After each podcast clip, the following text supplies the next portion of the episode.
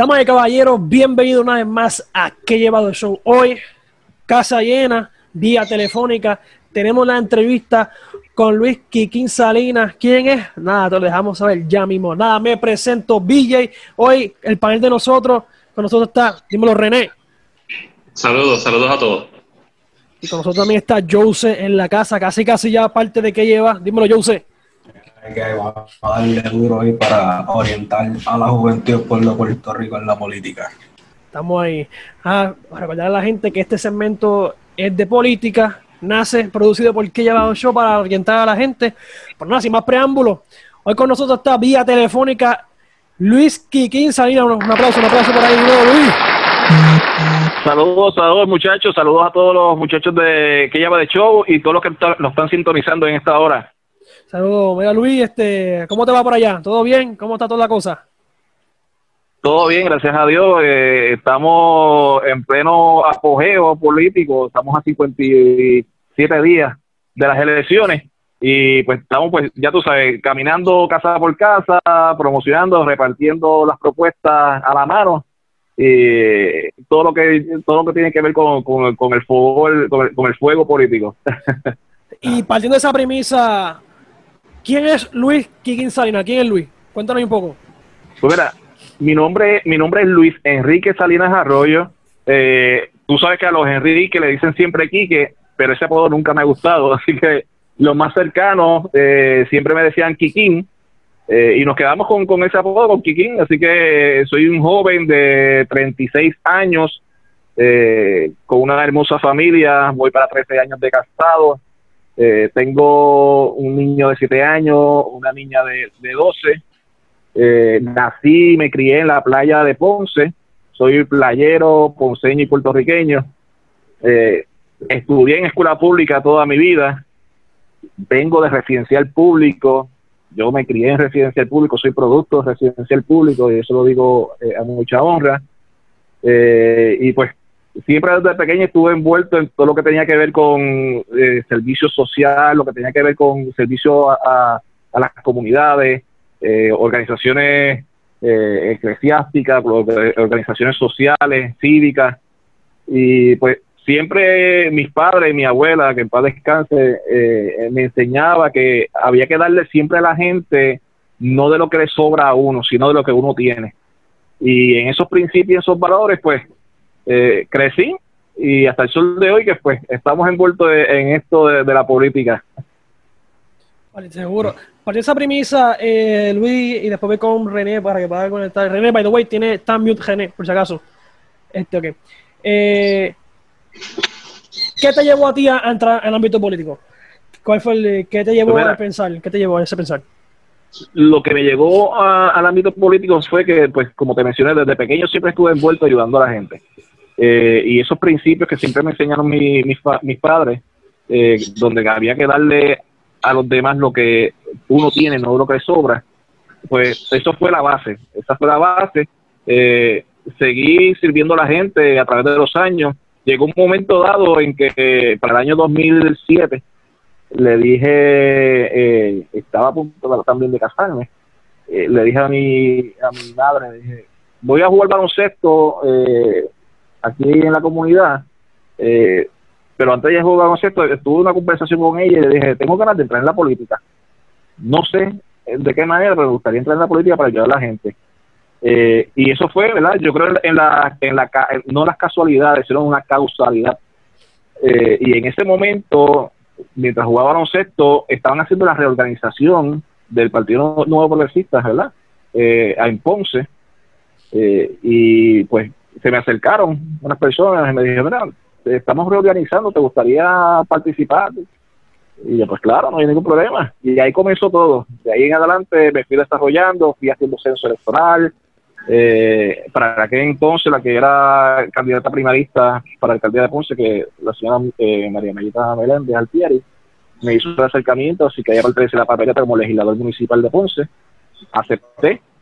Eh, corrí como legislador municipal en el 2008, fui electo como legislador municipal, eh, uno de los más jóvenes en la historia con 23 años, eh, y eh, estuve hasta el 2012.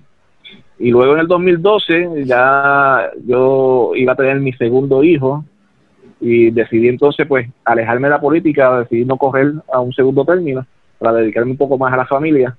Y de ahí en adelante pues me mantuve, como uno dice, tras bastidores, trabajando en las comunidades, hasta que llegó el momento en que pues me fui alejando un poquito más del partido, ¿verdad? Tradicional, porque ya veía que no me estaba representando en términos de valores y principios, estaba alejando de lo que era el servicio a la gente, lo que era eh, eh, la dignidad, eh, y me mantuve fuera de la política.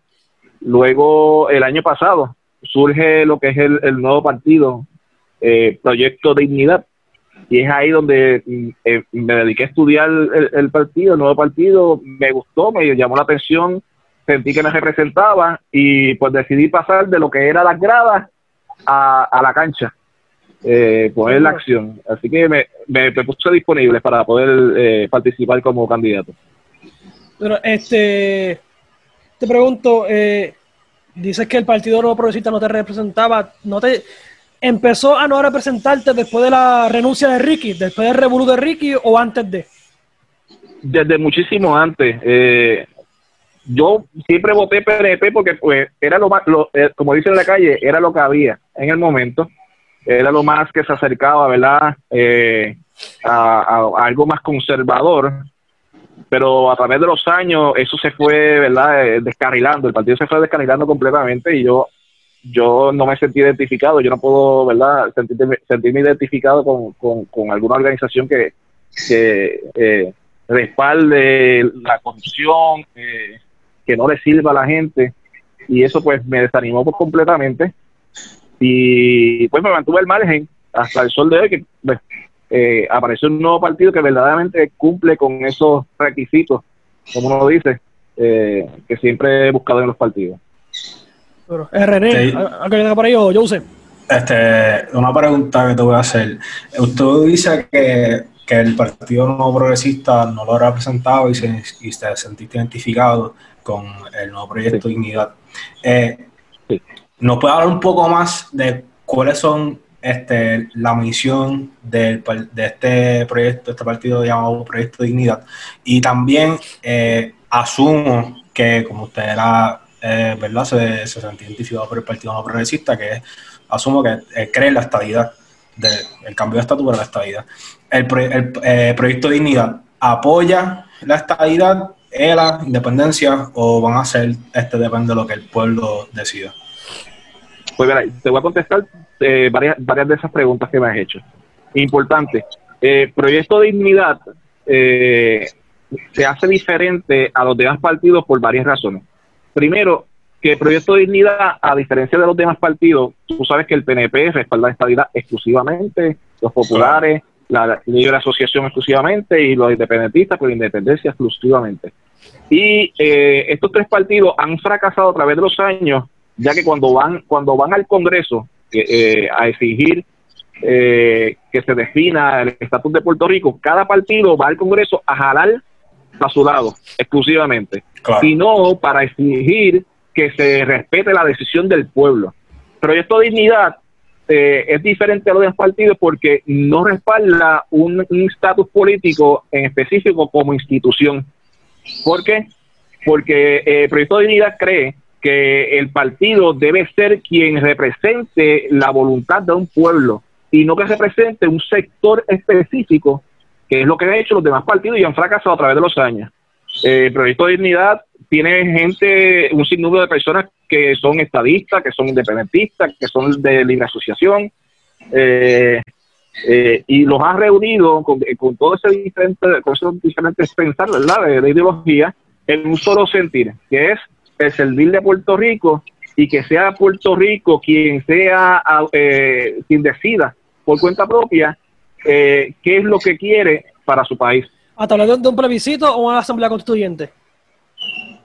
Nosotros, cre nosotros creemos en que debe de ser de, de una manera eh, democrática. Eh, los cuartos oscuros no son históricamente no ha sido democrático, no ha sido democrático, solamente se ha dedicado pues un grupo específico, se reúnen y y toma la decisión por el pueblo. Nosotros creemos que el pueblo es quien eh, debe hacer esa autodeterminación. Sea el pueblo democráticamente quien decida lo que quiere ser eh, y qué es lo mejor para, para Puerto Rico. Sí, pero ¿a, qué, tipo de, vehículo eh, estaría utilizando Proyecto Dignidad para, ese tipo de ejercicio? ¿Sería una, asamblea constituyente o un plebiscito? O sea, ¿tiene alguna definición como tal de cómo van a, lograr esa, esa meta? Pues mira, eh, Proyecto Dignidad está, está centrado, como te dije, en, que Puerto Rico, el pueblo sea quien, quien se autodetermine y la única manera que puede existir de autodeterminación es mediante, eh, democráticamente, mediante una eh, consulta al pueblo. No, no creemos en que, en que este tema tan importante que, que, toca a todo Puerto Rico debe de decidirse entre un grupito pequeño eh, a cuartos, ¿verdad? A cuartos cerrados. Creo que es el pueblo quien en su mayoría debe de, de expresarse y decir, ok, nosotros queremos este estatus. Y eh, el proyecto de dignidad va a acatar esa decisión del pueblo y va a ir a exigir al Congreso eh, que el pueblo quiere este estatus. Pero las opciones que el proyecto de dignidad evalúa son, son no territoriales o también deja el espacio a que el ELA continúe vigente como una opción. No, nosotros somos, hemos sido claros, nosotros creemos en alternativas no territoriales y no coloniales. Okay. Y, así ha quedado y así ha quedado también eh, expresado por el Congreso de, los Estados Unidos. Eh, Luis, eh, yo pregunto, este proyecto de dignidad, estamos claros que está es liderado por un ex pastor, actualmente un, un doctor, doctor César Vázquez. Eh, cardiólogo, sí. Cardiólogo. Tú, te pregunto, ¿el proyecto dignidad es igual o mejor o, es, o tú lo comparas con el proyecto Acción Cristiana del 1960 o se ve mejor reformado?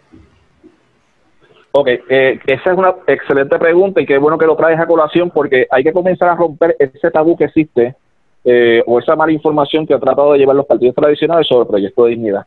Proyecto de dignidad no es, no es un partido religioso. El proyecto de dignidad es un, es un partido de ciudadanos, civil, que se ha levantado para eh, trabajar en pro de las necesidades del pueblo de Puerto Rico. No es un partido eh, religioso. Claro, Proyecto Dignidad tiene varias personas que son eh, cristianas, que van a la iglesia, igual que existen otros partidos, pero también tenemos personas que no van a ninguna iglesia. O sea, nuestro partido no es religioso, es un partido político compuesto de ciudadanos que quieren un mejor porvenir para Puerto Rico, un Puerto Rico digno. No, llevan, este, eh, el mensaje religioso. Eh, el PAC es completamente diferente porque el PAC fue creado por eh, unos líderes católicos en aquel entonces donde tenían, un tenían unas diferencias grandes con el gobierno en aquel entonces y es, es donde esos dos obispos que eran eran norteamericanos, eh, crean el PAC aquí en Puerto Rico y era, era obviamente un partido completamente religioso. O sea, eh, pero Puerto, eh, eh Proyecto de es completamente diferente al PAC. No es el PAC, no es un partido religioso, es un partido político se entiende que, ¿verdad? Que usted ahora me está diciendo que no es un partido religioso, pero mucha gente tiene esta, este pensar porque, por ejemplo, yo entro a la página de Proyecto Dignidad y lo primero que me sale es cuando sale, este, ¿verdad? El doctor César Vázquez, eh, deja claro que es pastor. ¿Por qué entonces especificar eso si no quieren que lo asocien con que es un partido eh, religioso. ¿Me, entiende la pregunta? Decía, decía que, ¿qué es lo que dice en la página? Me había, indicado. Dice, ¿verdad? Eh, sale debajo doctor César Vázquez Muñiz, gobernador de Puerto Rico, médico especialista de enfermedades del corazón con sobre 40 años de experiencia, defensor de los valores del matrimonio y de la familia puertorriqueña, pastor, esposo y padre. Claro, ahí está especificando, claro, eh, eh, su, su historial como, como persona. Ha sido un, un cardiólogo exitoso, un pastor exitoso, es un padre de familia. Eh, todo lo que puede describir un ser humano común y corriente. claro, nosotros creemos claro está, nosotros creemos eh, en la libertad de culto, nosotros creemos también en el derecho a la vida, que son, nosotros creemos que la dignidad del ser humano es inviolable, eh, independientemente. Así que nosotros quizás las personas tienen un, eh, una confusión de que cuando alguien habla de principios y valores, eh, identifican automáticamente eh, los principios y valores con, con, una, con una religión o con una organización eclesiástica. No, los, principios, los, los, principios y valores son universales. No, pues claro, sí, sí, este, eso, eso se entiende. Pero la, lo que resalta la pregunta no es que ustedes creen en valores, porque claro, eso debería ser pilar de todo el mundo y de, todas las casas. Este, eso es algo que se enseña en la casa. Pero eh, viene la pregunta que es un partido cristiano y fundado bajo el cristianismo, este, un partido religioso, porque en la cara, la persona que se está postulando a la gobernación deja claro que él es pastor o fue pastor. Claro, claro. Oye, eh, eh, el, el que tú seas pastor vamos a ponerlo de esta manera. El, hecho de que si tú estás en una institución eh, y el presidente sea pastor o el presidente sea ateo o el presidente sea eh, de X pensar, no significa que la organización eh, es, la organización como tal se, se, se encasille en ese en ese pensar de, del presidente o esa identificación del presidente. Sí. Eh, ahora mismo podemos ver en el partido en el partido, no, partido nuevo progresista. No, no, sí, continúa, continúa. Sí, continúa, continúa. Sí, eh, pues ahora mismo podemos ver en otros partidos que existen eh, candidatos representantes o representantes que son cristianos y otros que no van a ninguna iglesia y no por eso significa que la institución sea cristiana o sea religiosa o sea ateísta o eh, no sé si me logro entender. sí, sí. Eh, claro, el, proyecto de Dignidad, o sea, aclaró que no es un partido religioso y, gracias por la aclaración. sin, embargo, diría que sí es un, un movimiento, un partido conservador, ¿correcto? Eh, es correcto, sí. somos un partido conservador y me atrevo a decir que somos el único partido conservador que existe en la actualidad. Yo, yo creo que el PNP probablemente difiera con su opinión. ¿Qué hace Proyecto Dignidad diferente al PNP en términos de esos valores y, esa noción de ser conservador? Pues mira, eh, podemos decir que nosotros somos un partido pro vida. El Partido Nuevo Progresista en los últimos años se ha alejado de esa... Disculpa, eh, este, ¿puedes, disculpa la ah. interrupción, ¿puedes definirme que usted se refiere exactamente cuando es un partido pro vida? Exactamente, ¿qué es lo que lo, que lo ¿cómo ustedes lo definen? Cuando hablamos de, de, ser pro vida, tiene que ver con todo lo que tenga que ver a favor de la vida del ser humano. Si, haces, si tienes una buena gobernanza, eso es pro vida. Si crees en la familia, eso es pro vida si crees en el porvenir de Puerto Rico, eso es pro vida. Nosotros no creemos tampoco eh, eh, en el tema de la, del aborto. Nosotros creemos que eh, se debe respetar el ser humano desde el vientre de la madre hasta su muerte natural. Pero si usted, partiendo de esa premisa, y perdón que lo interrumpa, ¿usted está a favor de que un tribunal imponga lo que tenga que hacer con el cuerpo de una mujer, no la misma mujer? ¿Cómo fue? la, pregunta mía es, ¿usted está a favor de que el tribunal diga, mujer, tienes que hacer esto con tu cuerpo por encima de la voluntad de la misma mujer? Vamos a ponerlo de esta manera. Yo estoy eh, a favor de que, ¿cómo te puedo explicar? Que no se pueda, no se pueda transgiversar eh, el, mensaje. No, no, claro, claro. Yo sé, yo, soy, yo soy de los que creo que por poner otro ejemplo, hay algunas, algunas personas que creen en el aborto, más sin embargo, eh, se sienten si muere algún animal, eh, algún, eh, ¿cómo te puedo decir? La vida es vida.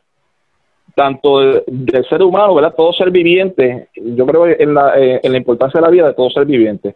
Claro, claro. Del ser humano, de los animales, y yo no puedo entender cómo puede, cómo, cómo, cómo una persona puede eh, sentirse mal si matan un animalito, que yo soy eh, pet lover, y, y se sientan tranquilo, bien, el ver que maten a un ser humano. Sí, pero la diferencia puede ser que el animal cruzó la calle y, ¿verdad? Lo mataron, fue un accidente, y otro también puede ser, que igual que usted dice, que pues la violaron y quedó preñada ante esa violación y quedó preñada, entonces si pero decide que, no puede abortar, entonces ya no quiere este, mi, opinión, mi opinión acerca de esto es... ajá, Mi opinión acerca de esto es que yo, este, yo no... Eh, ese soy yo. Yo no puedo gobernar, yo no puedo legislar según mis creencias, porque yo creo que eso, ¿me entiendes? Yo puedo creer en, que, ejemplo, ejemplo, yo creo en, por decirlo así, voy a poner, yo creo en el aborto, voy a ponerlo así. O sea, no creo en el aborto. porque yo no lo creo, voy a ponerlo este que no, que es que no se puede. Una mujer no puede hacer lo que ah. quiera con su cuerpo porque yo no creo en ah, eso. Eh, no, no. Ah, el prohibirlo, si hablamos en términos legales, prohibirlo no se puede. Sí se puede, sí se puede, sí se puede eh, eh, minimizar. Claro, como eh, por, un ejemplo, ahora, mismo, ahora mismo hay, existe la ley o quieren implantar en que una menor de 10 años sin consentimiento de sus padres, sin conocimiento de sus padres, puedan pueda ejercerse ¿verdad? un aborto en cualquier lugar sin el conocimiento de, sus padres. O sea, le están quitando, le están quitando la, la patria potestad a, sus a los padres para dejárselo exclusivamente eh, a la niña, eh, ¿me entiendes? Eh, es, en eso nosotros no estamos de acuerdo. Claro, pues, legalmente y constitucionalmente no se puede no se puede prohibir el aborto completamente porque eh, legalmente claro, el, SCOTUS está por tres trimestres. El SCOTUS dijo que está por tres trimestres. El primer trimestre lo puede hacer de manera legal. El segundo trimestre, eh, para los que estudian derecho, que lo que sabemos que estudiamos derecho, el SCOTUS dijo eso. El primer trimestre es legal. El segundo trimestre es legal, pero con orientación médica. Y el tercer trimestre es legal si la vida de la mamá está en riesgo. Lo demás es ilegal. Así está dicho. Y, y, y, lo que nosotros lo que nosotros verdad nos, eh, nos, enfatizamos es que obviamente legalmente no se puede prohibir pero sí se puede limitar eh, el aborto. Nosotros creemos verdad independientemente el niño no tuvo no tuvo nada que ver verdad con la eh, con la situación que, ocurrió si fue un ups como no dice verdad como joven en, en la calle fue un ups pero pero el niño no tuvo nada que ver y, es, y es contradictorio que los que, que los que están a favor del, del aborto eh, tienen vida. Luis, yo creo Independientemente. que. Sí, yo creo que ya establecimos, ¿verdad?, que el Proyecto de Dignidad está en contra del aborto y demás. Ahora, pregunta para ti, algo bien personal. ¿El aborto es un pecado? Bueno, si lo vamos bíblicamente, sabemos que eh, el matar a un ser viviente es pecado. No matarás. O sea que eh, fundamentalmente para ti eso es un pecado y pues esa es tu posición, me imagino, de, tus creencias este, bien, bien personales. Ahora, ¿No, ¿No crees que posiblemente las personas tengan la percepción de Proyecto Dignidad de que es un partido religioso por ese tipo de planteamiento o posición? Que no te la estoy criticando, pero es una pregunta. No, claro. Claro, claro, claro. Eh, la persona, ¿verdad? La mayoría, hay, un grupo de personas que, que tiene una percepción, ¿verdad? Eh, digamos equivocada en el sentido de que el asumir unas posturas en específico no, no simbolizan eh, un tipo de religión. Nosotros no, no nos debemos a ninguna secta religiosa, no debemos a, una organización o una institución religiosa. Eh, nosotros tenemos establecido unos principios y unas posturas eh, ante la sociedad. y quiero que, quede algo bien claro, tampoco, tampoco nosotros no pensamos el, el imponer un tipo de, gobierno, porque eso sería una especie de dictadura. Claro. Eh, nosotros tenemos nosotros tenemos una postura y, prácticamente son universales. Eh, que no, no se centra eh, solamente en Puerto Rico. Igual que, que nosotros pensamos, piensa también en otros países que son progresistas. No dejan de ser progresistas esos países porque, pues, porque tienen un pensamiento eh, eh, como el que nosotros presentamos. Este, y usted está, usted está con César Vázquez, ¿correcto? Sí, con el doctor César Vázquez, que es nuestro candidato a la gobernación de Puerto Rico. Ok, te pregunta que te hago. Eh, una persona que no comparta las creencias y la misma, eh, los mismos pensamientos personales, con usted no puede ser tu candidato a la gobernación o no puede dirigirse a liderar un país. Me hago esta pregunta, disclaimer, porque obviamente tenemos la tenemos este, una candidata para gobernación, que es la licenciada Alessandra Lúgaro, que abiertamente dijo que, que es atea. ¿Usted cree, no específicamente en ella, ¿usted cree que una persona que no comparte la misma creencia que usted, religiosa, no puede liderar un país? Pues mira, tú sabes que existe la libre asociación eh, de organizaciones. El PNP tiene, tiene un reglamento interno donde los candidatos que corren por el PNP tienen que creer en la estabilidad, tienen que seguir la política pública de, del partido, al igual cada uno de los partidos. Eh, este partido, Proyecto de Dignidad, tienen eh, ¿verdad? Su, su, su filosofía, que es provida, la persona que crea que, ¿verdad? que, que crea en, ser provida, que crea en la libertad de, culto, independientemente de la religión, eh, la libertad de, culto, la libertad de expresión, eh, todas estas personas que, se sientan identificados con el partido pueden correr por el partido. De hecho, hay, hay candidatos que no van a ninguna iglesia, o sea, que no son cristianos y están, en, la, están en la papeleta. O sea, que no importa su denominación religiosa, solamente importa que ellos crean en los pilares de, Exacto. En los fundamentos del partido, exacto. exacto. No tiene que ver nada, nada con religión. Luis, este, hablando un poco del distrito de Ponce, eh, y tú como candidato representando ahí, ¿verdad? Eh, te pregunto, ya obviamente sabemos que obviamente el proyecto de dignidad está señalado con lo que es el cristianismo, ¿verdad? Ah. ¿Cómo tú defenderías los derechos de los homosexuales en el distrito de Ponce? Pues verdad, eh, hay que dejar bien claro que nosotros no somos un partido que venimos a quitar derechos. Eso hay que dejarlo bien claro y lo hemos dicho en un sinnúmero de ocasiones. No venimos a quitar derechos.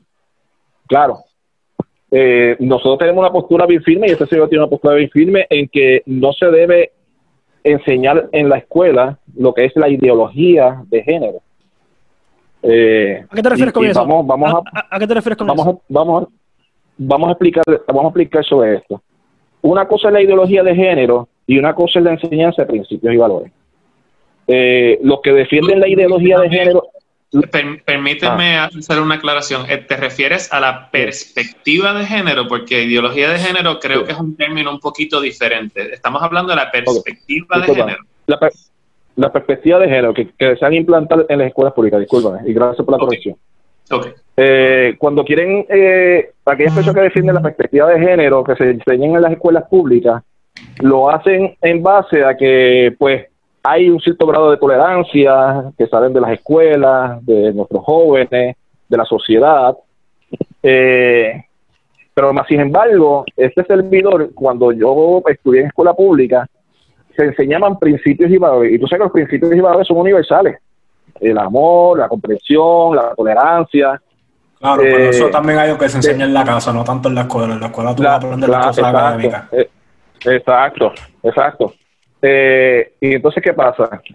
Se enseñaba esto en la escuela y yo, como ser humano, yo salí de la escuela pública siendo tolerante y soy tolerante a las personas que no, no piensan igual que yo. Yo no los ofendo, yo no los ataco por pensar diferente. de hecho, cuando yo, cuando me tocaba escoger, en un momento dado me tocó escoger entre eh, arte industriales o economía doméstica. Yo cogí clases de economía doméstica. Yo también, yo fui y eso a mí, y eso, y eso a mí no me, no me hizo menos hombre, porque una educación que ya me, me enseñó principios y valores que hay que aprender de todo, que se puede mapear, el hombre puede mapear, puede barrer, puede fregar, y, y yo lo hago y estoy casado. me, me, comparto me comparto las labores con mi esposa Y, y, y sé también que, que la mujer es importante en la sociedad, puede hacer el mismo trabajo que yo puedo hacer. Y a mí no me enseñaron en aquel entonces lo que era la perspectiva de género. Pero en, en sí, ¿cuál, es tu, cuál, es objeción, ¿cuál es su objeción a, al currículo con perspectiva de género específicamente? Porque eh, en el currículo de perspectiva de género lo que se, se intenta traer es el educar, el que el gobierno eduque al, al niño sobre otro tipo de acciones eh, que existen en la actualidad. Son tipos si existen, porque ¿por qué no enseñárselo desde, desde la escuela si cuando salgan al mundo exterior, fuera de los portones de la Es que desde, desde cuando, cuando no, yo era, que se debería hablar de ese tema. Pero, pero cuando es yo que era sí, pequeño, ajá, sí, sí. es que estoy un poquito confundido. ¿Qué tipos de acciones específicamente usted se refiere? Bueno, por ejemplo, eh, en plano sexual, el que un, un niño pueda besar a otro niño, una niña pueda besar a otra niña, eh, prácticamente ese tipo de, de enseñanza que, que aunque en mi tiempo existía también, ¿verdad? Ese, eh, eh, eh, la persona homosexual siempre ha existido y yo tenía conocimiento desde pequeño, pero cada padre era responsable de enseñarle unos principios, unos valores en el hogar, donde se le enseñaba a los niños de que esas personas se respetaban, que no, así, no hacían lo mismo que nosotros hacíamos, pero se tenían que respetar. No se deberían burlar de ellos, no se deberían discriminar a ellos, echarlos a un lado. Claro, se puede compartir y había unas acciones que, pues, ante mi enseñanza en mi hogar, ¿verdad? En mi educación en mi hogar, había unas acciones que, que, que no estaban bien. Y eso, pues, eh, y eso pues se respetaba. entonces- Quizás para otra persona, quizás para otra persona sí, eh, estaba bien, pero eso era una enseñanza en, en el hogar de esa, de esa, de esa familia. Y se yo- el, currículo con perspectiva de género Mm. no, no es e- equivalente a lo que es educación sexual. Má- más bien, ese, ese currículo, y por lo que estudié de él, Mm. lo que enseña es que los niños puedan tener una noción de equidad con no solamente personas homosexuales, sino con la mujer. Aquí sabemos Claro, y está, la- está más que claro que la violencia de género es un problema brutal en esta isla. claro, O sea, matan a las mujeres como si no, si sus vidas no valen nada. Y, y yo Claro, creo que claro. a, veces mu- muchos de los argumentos que yo escucho eh, que van en contra de ese currículo se dirigen más a la, Mm. a la homosexualidad y, y nunca mencionan Claro. la importancia de lo que es valorar la- a la Mm. mujer. Claro. Por eso te hago, por eso te dice, comencé, mira cómo yo abrí el, el tema de mi enseñanza de hace muchos años atrás en la escuela, que no existía nada de educación eh, de equidad de género, de, de- de perspectiva de género. O sea, lo que existía era principios y valores universales. Y tú sabes que si en los principios universales está el amor y el respeto, tú vas a aprender a amar y a respetar a aquella persona que no piensa igual que tú o que no actúa igual que tú. O sea, eh, en el plano de decidir qué está bien y qué está mal, esa decisión la toman los padres en su hogar, de enseñar a los hijos de acuerdo a su eh, enseñanza cristiana o denominacional o, ¿verdad? Eh, aquellos que creen que eh, el matrimonio es entre hombre y mujer exclusivamente, pues es una educación que se le enseñaba a los niños en la casa y le decían, oye, pero el que piensa diferente tampoco te da derecho a tú faltarle el respeto. Tú tienes estos principios y tú puedes exponer tu diferencia, pero tampoco te da derecho el tú faltarle respeto a aquel que piense o actúe a ti, diferente a ti. Luis, O sea, este, eso siempre se enseñó desde un principio. sí, Y de hecho, de- cabe que- tengo que dejar algo bien claro antes que sigamos. Yo tengo familia homosexual, yo tengo primos homosexuales, yo sal- he tenido amistades homosexuales, he salido con ellos, he compartido con ellos, ellos, yo los respeto a ellos, ellos me respetan a mí, saben mi postura y me respetan. Miren cómo, al final de cuentas, se mira respetando la- los derechos de las personas homosexuales, de las parejas homosexuales. Ustedes van a estar. no- nosotros, con- nosotros no vamos, nosotros, nosotros no vamos a quitar derechos que ya están en la sociedad. Lo que sí te puedo dejar claro, y, lo hemos estado en contra en todo momento, ha sido en, eh, en el caso de la eh, certificado de nacimiento. Todos sabemos que pues ahora se aprobó una ley pues donde en el certificado de nacimiento se puede cambiar el, género de nacimiento de la persona, el sexo de la persona. Eh, aún no naciendo como, ¿verdad? como, como se percibe. Así, mismo. Eh, nosotros no, no estamos a favor de eso. No estamos a favor de eso, porque entonces estaríamos como que engañando, estaríamos engañando, por ejemplo, eh, si, en, si en, en, ambas parejas o en ambas personas deben de existir, antes de existir una relación, tiene que haber un tipo de confianza, tiene que haber eh, conocimiento de, de, su historial como tal. ¿Por qué engañar a otra persona? si verdaderamente tú la amas, de por qué, de, de quién tú eres realmente. Pero es que yo puedo ponerme... Pero que eso, eso, yo creo que queda en base a la, de, de, la Exacto. Mira, yo creo que, que este, si, como ustedes dicen, que el Proyecto de Dignidad respeta la libertad religiosa y respeta la libertad de pensamiento, que una persona quiera cambiarse de sexo, usted dice que está en, en contra de eso, pues no están respetando lo que es lo, que, ella, lo que ella cree, porque ella se siente, ejemplo, una mujer, un hombre, se cambia de sexo, entre comillas, obviamente, porque para los que sepan y, respetamos a toda la gente que nos sigue, cambiar de sexo porque completamente es imposible para los que se cambian de sexo, eh, per se, se sienten, ejemplo, un hombre, una mujer. ¿Por qué no respetar que se sienta como mujer y darle ese derecho de que, ok, se siente como mujer. Allá, obviamente, entiendo lo de la confianza, entiendo todo eso, lo entiendo perfectamente.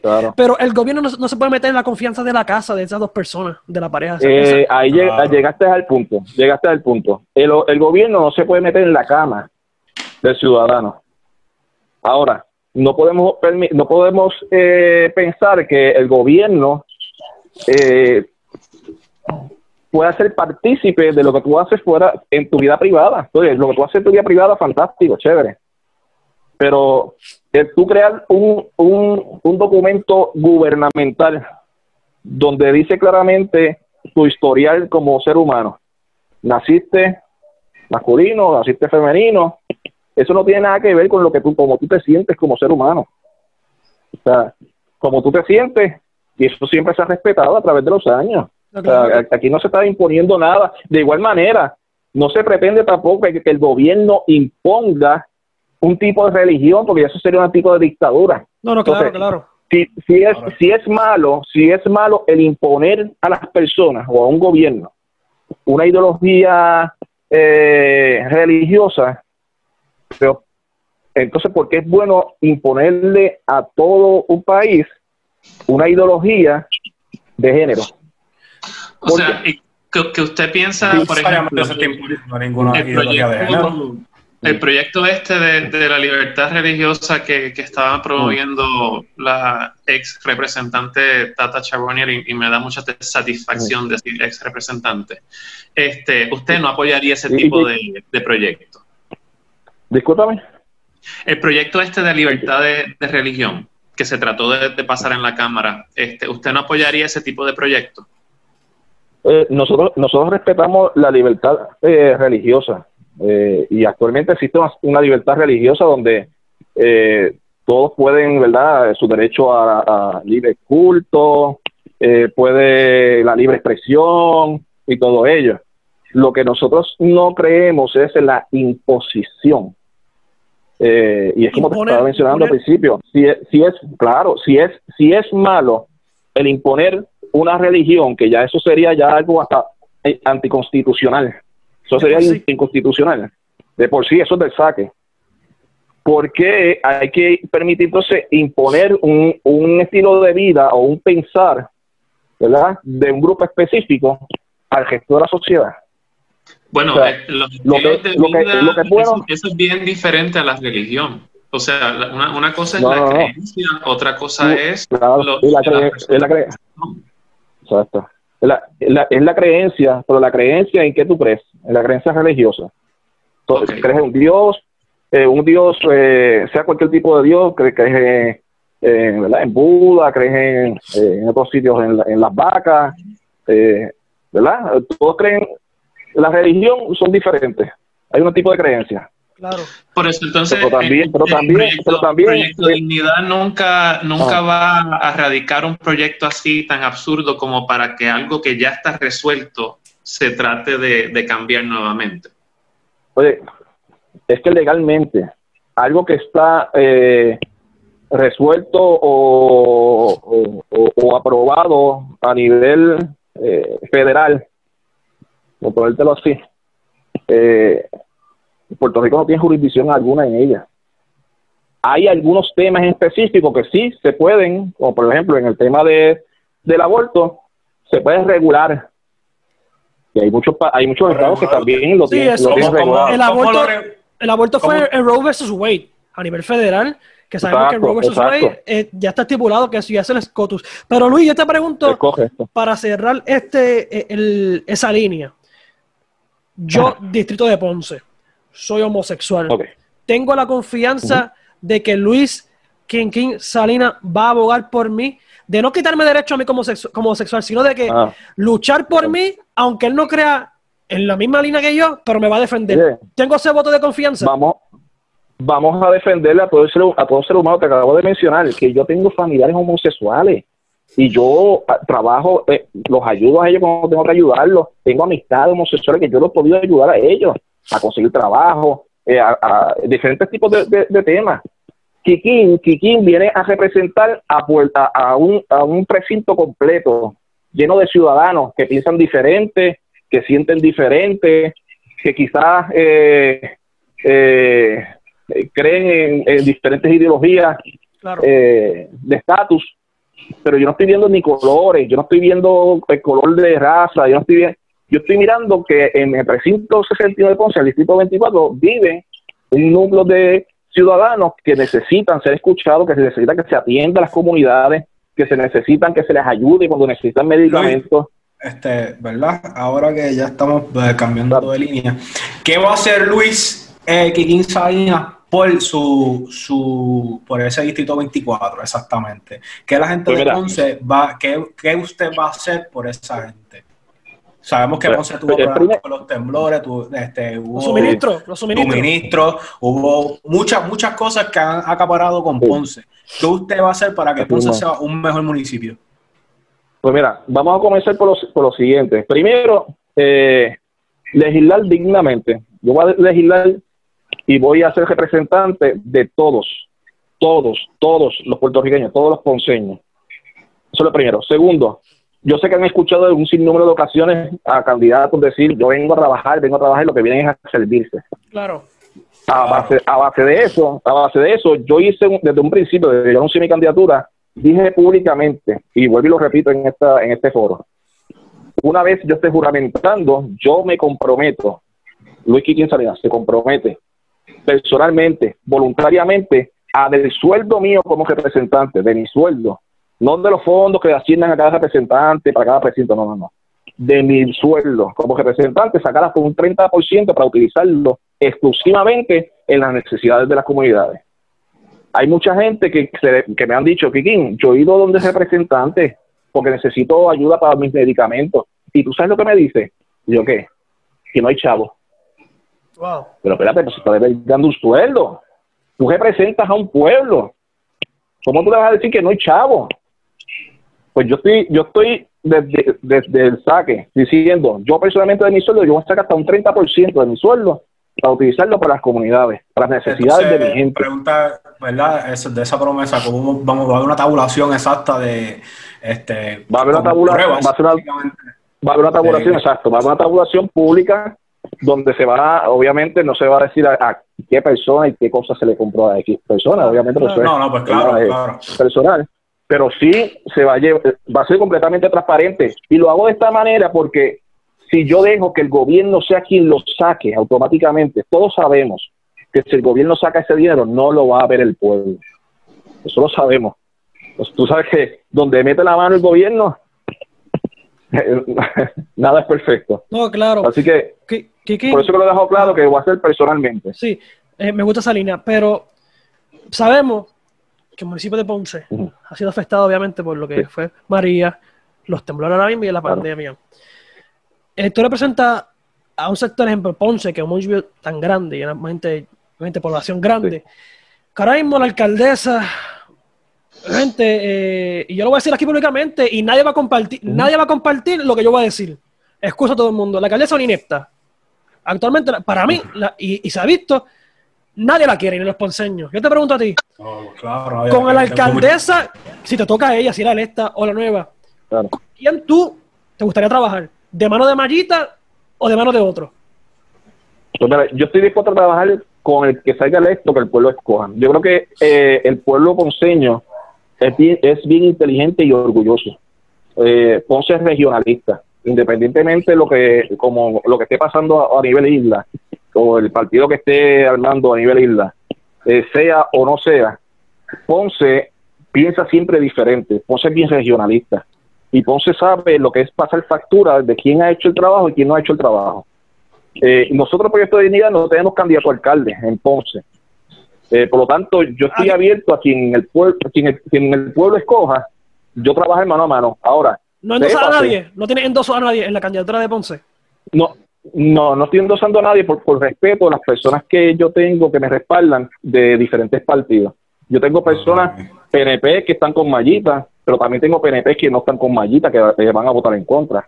Tengo populares que no están de acuerdo con su candidato a representante y van a estar votando por este servidor.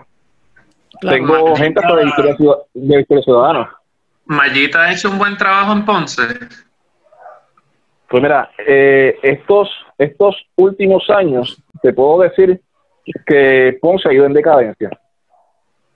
Eh, tengo Una pregunta más, más directa. Cuando la han necesitado, ¿ha, re- ha respondido como es? Eh, esa, esa pregunta de, de cuando la han necesitado, si ella ha respondido, yo no te la puedo contestar porque yo no he estado, ¿verdad?, eh, pidiéndole a ella como tal. Lo que te puedo hablar gener- genéricamente, te puedo hablar que Ponce necesita un cambio urgente. Ponce necesita un cambio. Estos últimos años, yo, yo pasaba hoy por la avenida número, eh, por la número 2 frente a Ponce Town Center, eh, y yo le decía a mi esposa, esta avenida se ve esta carretera se ve eh, en su peor momento. Hierba crecida, hasta arriba, se ve sucio Entonces, el pueblo. Ponce necesita un cambio y el cambio es sin Mayita. Pero de Mayita ser electa, usted va a trabajar de la mano con la persona que tiene el pueblo así. Eh, yo trabajé de la yo trabajaré de la mano de la persona que el pueblo escoja. Ahora, si es Mayita, Mayita tiene que saber que Kikín va a procurar de que Ponce esté de una manera digna. Yo siempre he dicho, el precinto 61 de Ponce eh, es el, primer, el primer precinto más grande en toda el área suya, el segundo más grande en el de Puerto Rico. El precinto 61 o el distrito 24 es el corazón de Ponce. Por lo tanto, si el precinto 61 está bien, Ponce va a estar bien. Pero si el precinto 64, eh, el precinto 61, distrito 24, está mal, Ponce va a estar mal. Y actualmente Ponce está mal porque el precinto está en su peor momento. Eso y, es claro. y- y tenemos claro que está en su primer momento porque la que está armando no está haciendo las debidas cosas que debe hacer porque están politiqueando, no están trabajando para el pueblo. Y vivimos una democracia, que la democracia es del pueblo para el pueblo. Pero Es correcto. Yo estoy, yo estoy totalmente de acuerdo. El que, el que viene al, al, al servicio público viene a servir. Claro. Oye, aquí no, aquí no tiene nada que ver que si tú cobrabas menos antes y, y quieres cobrar más ahora porque tienes más trabajo. No, no, no, no. no. de- de El servicio yo- público es un servicio sacrificado y tú vienes al servicio público a servirle a la gente con lo que hay. Si lo que hay son estos, pues, pues con esto es que tú tienes que trabajar. de eso te iba a No tocar el no es que tema. tú- De eso te iba a tocarte. Ajá. Tatito Hernández dijo, y para mí eso es una falta de respeto porque, tú me perdonas, Claro. Luis, pero uh, usted está aspirando a un puesto que el que te va a pagar soy yo.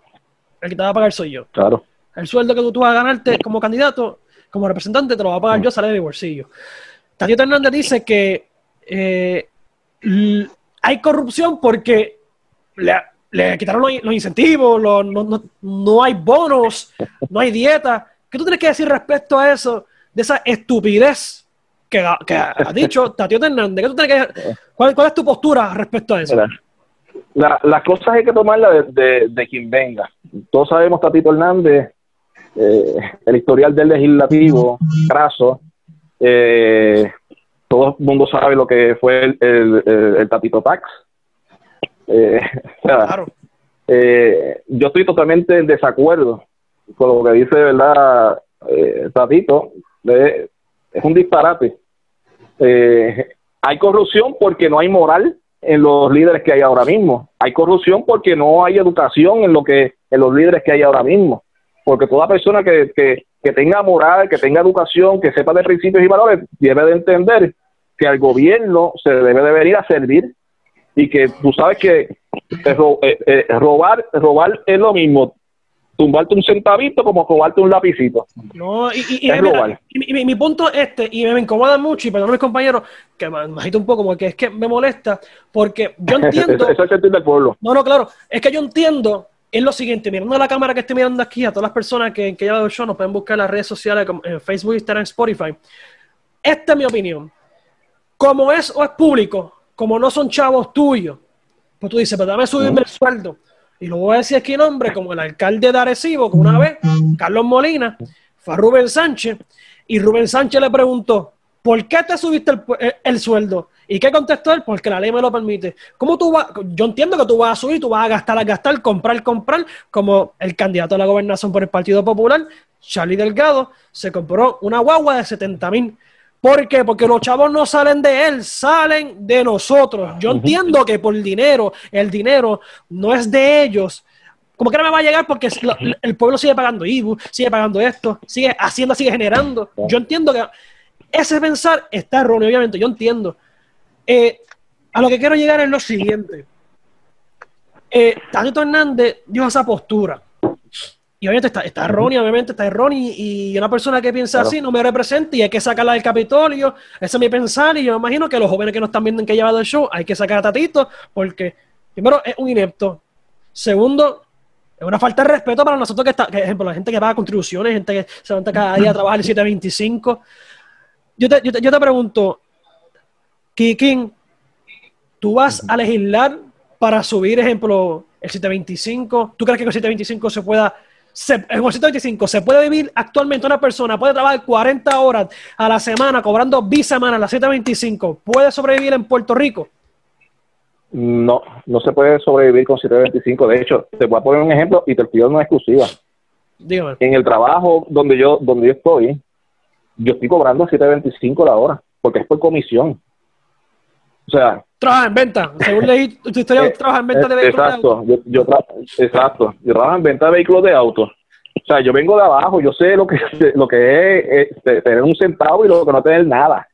O sea, 725, sé lo que la gente claros sí que- padece con 720. No, eso es que imposible, ahora- ahora vivir mismo- con 725. ¿Y qué, y qué, y qué, y qué Luis Quiquín Salinas dice que es, que es adecuado para una persona que no tiene estudio, que solamente tiene educación general de high school, que ejemplo, como ejemplo, muchas personas, que me incluye a mí, que estamos en último año de derecho, está trabajando 725, jugándosela, que Luis Quiquín Salinas considera como justo a una persona que está estudiando, que tiene que buscarse el peso, ¿cuál sueldo por hora es el que Luis Quiquín Salinas considera justo para que cobre todas las personas que vienen de abajo?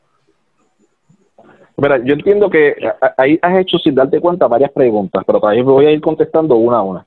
Primero, eh, hay que, hay que eh, en coordinación, ¿verdad? Con, con el gobierno federal, hay que buscar la forma en que ese, ese 725 suba, definitivamente, porque es que el 725, en la realidad económica de Puerto Rico, no es viable. O sea, eh, que una persona sobreviva con 725. No es, no es, no, tiene lógica. Hay que trabajarlo, eso es lo primero.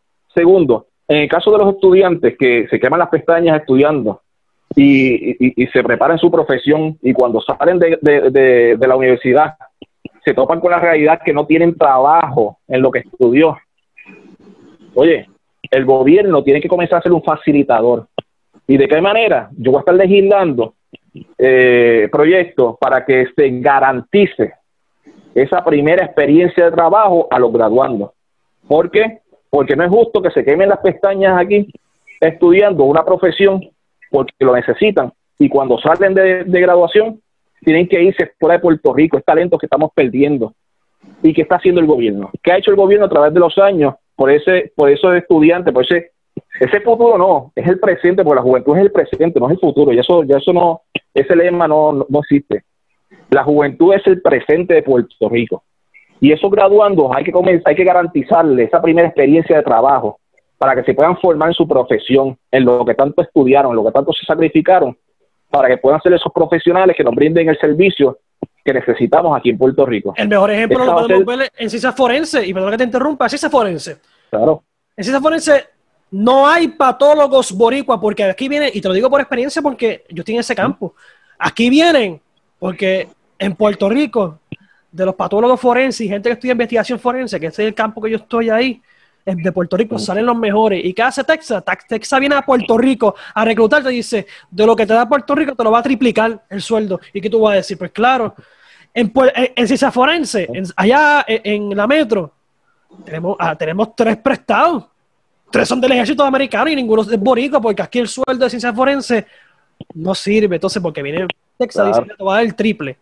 Entonces, tú dices eh, que va a garantizar la primera experiencia a los jóvenes que están graduándose? ¿Esa experiencia va a ser a través de una alianza público-privada o va a ser totalmente público?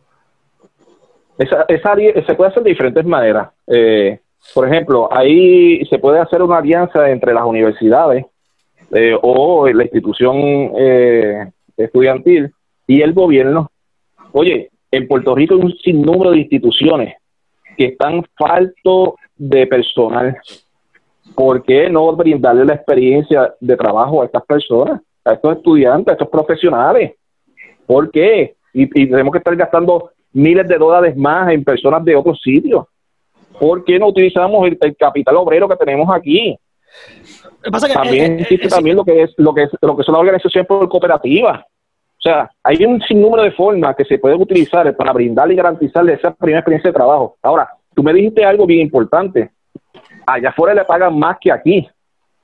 Pero en lo que da chava y viene, que podamos ayudarlos a, que, a, tratar de, acercarnos o igualar ese tipo de ingresos, vamos a brindarle una excepción económica a estos estudiantes, donde, oye, yo te voy, yo te voy a condonar o yo te voy a aportar en los estudios, pero tú me tienes que garantizar por lo menos cinco años de servicio tuyo conmigo. No te vayas rápido para allá afuera. O sea, hay un sinnúmero de cosas que se pueden hacer en pro de la juventud y en pro de no tan solo la juventud, si hay adultos también que están terminando de estudiar ahora, después de tantos años, vamos a ayudarlos. Claro. Mira, yo Vamos a echar para adelante a Puerto Rico. La yo quiero saber tu postura respecto a este tema que voy a tocar ahora rápido. Y esta es una propuesta que yo siempre he tenido y, y, yo sé, y aquí no me digan a mí que aquí no hay dinero, porque aquí, por lo menos, aquí hay una deuda de 70 billones y tú vas a decirme a mí, y yo siempre lo voy a decir, que aquí el Costco más grande del mundo que vende en el mundo es en Puerto Rico. Los Walmart, aquí, entonces, aquí ni dinero, en contribuciones para las empresas grandes. En lo la electrónica, lo, Hacienda. Mi postura es, dicen que aquí no hay dinero. Mi postura es, sabemos que no hay policía en Puerto Rico, sabemos que tienen que bajar entonces la edad y subir la edad para que la gente no se retire, porque primero la policía no tiene retiro. Segundo, tenemos más viejos policía allá y tenemos poco personal. Mi propuesta es la siguiente, y quiero saber tu postura, y aquí hay dinero para eso. Para garantizar que haya servicio, obviamente, de, seguridad pública a través de la Policía de Puerto Rico, mi propuesta es la siguiente. Yo propongo que el gobierno de la policía diga, ok, tú estás, saliste de high school, ¿verdad? ¿Tú quieres, o saliste de bachillerato? Tú sabes que la FASFA, la federal, te cobra hasta bachillerato. Tú quieres ser médico. Pues métete a la policía, trabaja de part-time y yo como gobierno te pago los estudios o la mitad de los estudios no tiene que ser completa. Te facilito los estudios para que llegues a tu meta, pero tienes que trabajarme por lo menos 25 horas como policía.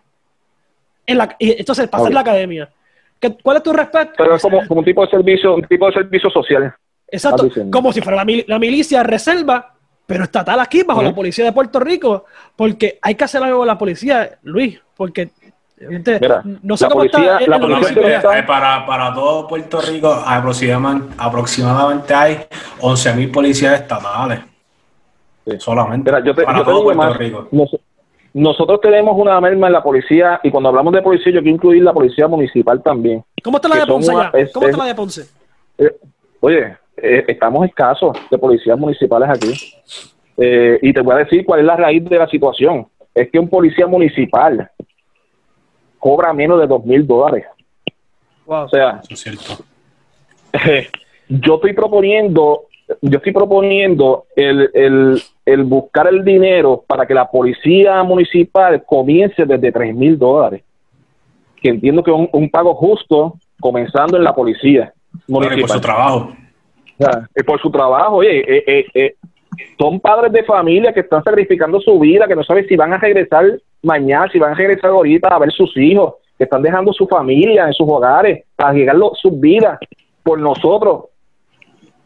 No, o sea, es entiendo. inconcebible, es inconcebible. Y la policía estatal está pasando lo mismo, la policía estatal, la situación son dos cosas. El sueldo es una, y dos, las herramientas que se le brinda a la policía, no se le está brindando herramientas. ¿Cómo es posible que, que, que un maleante tenga, tenga más recursos que, la, pol- que, que un policía? Eso es totalmente ¿Cómo es posible? o sea, ¿Cómo es posible que cuando la policía se sacrifica en atrapar a un ladrón, el sistema judicial lo suelte? Claro. O sea, ¿en dónde está, dónde está la empatía? ¿Dónde está eh, el trabajo en equipo para trabajar por la seguridad de, de- de un país? Sí. Y es algo que yo no puedo entender y, y- y estas razones son las que me llevan a venir en la política. Oye, yo, yo le estoy pidiendo a la gente que no, que no busquen las diferencias de nosotros. Vamos a buscar aquellas cosas que nos unen como pueblo. Proyecto Dignidad podrá tener diferencias, igual que todos los demás partidos. Pero vamos a buscar aquellas cosas que nos unen como pueblo. Nosotros queremos buscar la dignidad de un pueblo. Y cuando hablamos de dignidad, estamos hablando en todos los temas, seguridad, eh, administración, educación. ¿Cómo es posible que al sol de hoy, al, al 2020, todavía nuestros niños de educación especial tengan que, que, que pasar el desierto para poder tener una educación digna? O sea, yo, yo tengo hijos también de educación especial. O sea, yo te puedo hablar yo no vengo de, de cuna de oro, mi hermano, yo vengo, yo vengo de abajo. Yo sé lo que tal vez un ser humano, una persona que paga, que cobra 725, una persona que tiene eh, eh, hijos en educación especial, una persona que, que estudió en escuela pública, que los maestros todavía al sol de hoy se tienen que estar pagando de su, su poquito sueldo, porque es de los, de los menos que cobran los maestros aquí en Puerto Rico, que eso es otra cosa, eso es otra vergüenza. Tienen que sacar de sus chavitos para comprar materiales escolares y todos esos billones que entran en el Departamento de Educación, hay que descentralizar el Departamento de Educación, hay que, hay que despolitizar todos los sistemas. Oye, oye Luis, por esa, por esa línea, ¿estás a favor o en contra de la reforma laboral de Ricardo Rosselló? Oye, yo, yo estoy en contra de que se le meta la mano en el bolsillo al ciudadano. Puerto Rico no puede más. Puerto Rico no puede más con un aumento de luz, un aumento de agua, no puede más, no puede más con, con, con el costo de la gasolina. Oye, por años se ha estado hablando de, de bajar el servicio de luz. ¿Qué está pasando? Que no se está trabajando para buscar energía renovable real. El puerto de Ponce que no arranca para traer inversionistas, para traer negocios aquí a, a- a- a la extensión de valor añadido. Vamos a ofrecerle ¿Legislará por eh, eso? una baja en, Ponce. hay que hay, hay que legislar y, te, y los invito a todos y cada uno de ustedes buscar en mi página de Facebook Luis Quiquín Salinas van a encontrar un álbum donde eh, se, tra- se trata solamente de propuestas tengo un sinnúmero de propuestas para todos estos tipos de temas propuestas serias reales que se pueden hacer y se explica cómo es que se va a hacer no no, no como otros candidatos que presentan un Disney y no, no te explican cómo es que lo va a hacer no no no Claro. propuestas serias y que explican cómo es que se va a llevar a cabo estas propuestas. Y yo te agradezco este foro que me estás dando porque quiero dirigirme a, a la gente, a la juventud, Claro. a, a todos los que nos están escuchando, oye, y nos están viendo. No nos miren por las diferencias, miren nuestras propuestas, miren todo aquello que nos une como pueblo. Mientras el pueblo se mantenga dividido, no vamos a progresar. Y el progreso no, no significa un estatus político per se. El progreso significa la unidad de un pueblo para poder vivir dignamente. Luis, eh, ahí, por esa línea. Ok, sabemos que el bipartidismo, obviamente, hay que romperlo. Pero sabemos que el bipartidismo no se rompe a través del poder ejecutivo, sino a- también por el legislativo. El proyecto, Claro. El, proyecto, uh, y te contesto con un, eh, contéstame con un sí o no. El proyecto dignidad tiene suficiente personal para poder romper el bipartidismo en Puerto Rico. Claro, claro. Ahora mismo nosotros contamos Proyecto de Dignidad, aparte de nuestro candidato a la gobernación, César Vázquez, y nuestra candidata a la residente, Alanora Enriquez. Tenemos una candidata a, la Cámara de Representantes por acumulación, que acumula en todo Puerto Rico, que se llama Lizzy Burgos Muñoz-. Tenemos una candidata al Senado por acumulación, que acumula en todo Puerto Rico, se llama Joan Rodríguez Bebe. Tenemos un candidato alcalde de San Juan, se llama Nelson Rosario. Tenemos cuatro senadores de distrito, dos en Ponce que se llama eh, eh, Arufat y Luis Jordan Frao. Tenemos una senadora por distrito en Carolina, eh, Yanis Santiago. Un candidato al, eh, al Senado por el distrito de Arecibo, Arnaldo López. Tenemos ocho candidatos a representantes por distrito. Tenemos este servidor, Luis Quiquín Salinas, para el precinto 61, distrito 24. Tenemos también a José Hernández, que es candidato a representante para el distrito 25, precinto 62. Tenemos a, eh, a Paul Rodríguez, que es el de representante por el distrito de Bayamón. Tengo por el distrito de Arecibo, Edwin Miller Richard, eh, Eileen Ramos Rivera, que va a representar Loíza, Canóvanas y Río Grande. Héctor Andrés, un legislador municipal en Río Grande. Raúl Iván, que cubre Caguas y Gurabo. Y también tenemos a Ricky Rodríguez Quiles, que también eh, coge el área de Aguas Buenas, si no me equivoco. Perfecto. Entonces, eh, entonces Proyecto de Dignidad se presenta como una buena opción para poder romper el bipartidismo. Proyecto de Dignidad está preparado para romper el bipartidismo. Proyecto de Dignidad está dispuesto a representar, está listo para representar al pueblo de Puerto Rico completo. Y tenemos alternativas en todas las ramas legislativas. Este, una pregunta, cuando se- si usted queda electo, ¿verdad? A- a- este, ¿Qué es lo, primero que usted tiene en agenda como tal? ¿Qué es lo primero que usted va a legislar? ¿Qué es lo primero que usted va a hacer? ¿Qué es el primer proyecto que usted quiere reforzar, quiere este, ¿verdad? empujar?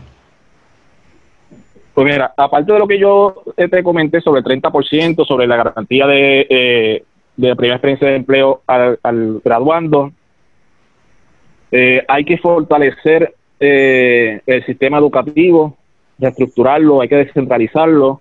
Yo entiendo que hay que, hay que evaluar el currículo, hay que añadir en el currículo un currículo vocacional. Todos sabemos que la vida del, del estudiante es difícil donde tiene que estudiar y costear sus gastos a la misma vez. No está siendo actualmente preparado para cuando salga a la realidad de la vida en la calle, donde pueda eh, ese estudiante en, en ese currículo vocacional explotar su talento y usarlo para poder crear en ellos ese, ese eh, empresario donde pueda, oye, antes existían, antes salían de las escuelas los, constru- los constructores, los obreros, salían los carpinteros, salían los plomeros. Hoy en día eso está escaso.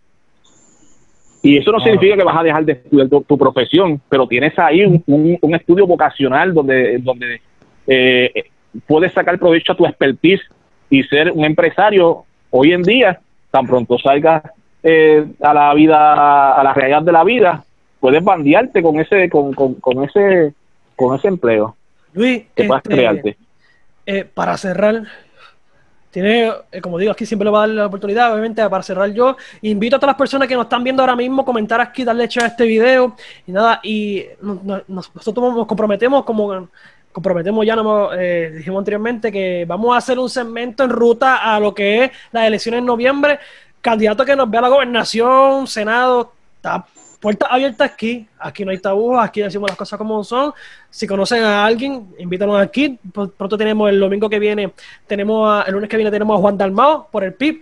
Y puertas abiertas para todo que quiera venir aquí a llevar el show. Luis, para cerrar, un minuto para ahí, dirígete a, a, tu a Ponce, dirígete a, a tu distrito. Nada, tiene un minuto por ahí. Zumba. Pues mira, quiero eh, dirigirme a nuestra gente querida de Ponce, en especial a nuestra gente de precinto 61, distrito 24. Eh, me presento como una alternativa real, con propuestas reales, con propuestas que van a atacar de raíz cada una de las necesidades que tienen nuestras comunidades en el precinto. Mi nombre es Luis Quiquín Salinas, soy un joven playero que vengo de abajo y, y qué mejor que una persona que sepa lo que ustedes sienten y padecen eh, en el distrito para poder poner en acción aquellas cosas que hacen falta hacer para poder levantar nuestras comunidades. Nuestras comunidades llevan años sin ser escuchadas. Hay mucha gente que no ni conocen a su representante actual. Y yo me presento como un representante de puertas abiertas, donde voy a trabajar para todos, sin mirar ideologías políticas, sin mirar eh, sexo, sin mirar raza. Eh, así que les pido ese voto de confianza este próximo noviembre para poder llevar este trabajo legislativo que tengo para el precinto y poner en acción cada una de estas palabras que, que les he expresado a cada uno de ustedes. Luis, Así que le doy las gracias y aprovecho también eh, eh, para pedirle disculpas si en algún momento me di a mal entender o alguien se sintió, ¿verdad? Eh, que se le faltó el respeto. Le pido mi disculpa, no era mi intención. Eh, he tratado de ser lo más claro posible, ¿verdad? En mis posturas. no, claro, Eh, claro. Pero vuelvo y, repito, vuelvo y repito, yo vengo a trabajar, nosotros venimos a trabajar para todos, para todos y por todos. No, Luis. Claro, y no tiene que, usted no tiene que ¿verdad? estar disculpándose por, este, su, por lo que usted cree, porque aquí se respeta este, todas las creencias y todas sus vistas políticas, Sí. Independientemente de cuál sea lo que usted está endosando. Luis, postdata, con un sí, con, con un no, eh, dos cositas. Número uno, Mm. Tata Charbonnier, ¿te representa? Tata Charbonnier cometió muchos errores y no me representa porque una persona que eh, le falla al pueblo eh, no me puede representar. Y segundo, ¿va a votar en el plebiscito con un sí o con un no? Puedo votar sí por estadidad. Eso no significa que estoy de acuerdo con, ¿verdad? con la implementación de, de este referéndum. Todos sabemos que el PNP históricamente trae los referéndums única y exclusivamente cuando están en su peor momento electoral. Claro.